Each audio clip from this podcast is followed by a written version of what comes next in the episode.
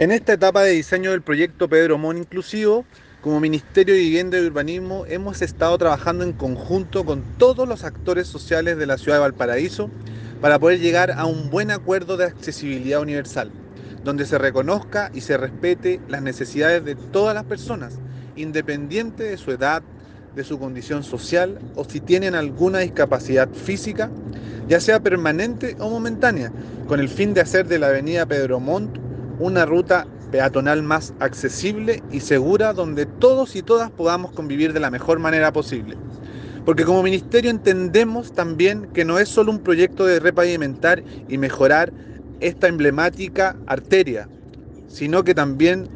dar mayor accesibilidad a todas las personas que tienen alguna movilidad reducida, alguna discapacidad que hoy día les impide transitar por la avenida Pedro Montt. Y que ellos consideren algunos elementos que debiese tener este proyecto y que sean necesarios. Hacemos una invitación a todas las personas, familias de Valparaíso y también quienes trabajan o visitan la comuna a que puedan dar su opinión en este proceso de participación ciudadana que estamos haciendo para mejorar las veredas y la accesibilidad universal del eje Pedromón. Ustedes saben, el eje Pedromón es uno de los ejes más importantes de la comuna de Valparaíso y que como Servio queremos intervenir pero que queremos hacerlo con la opinión de los vecinos, visitantes,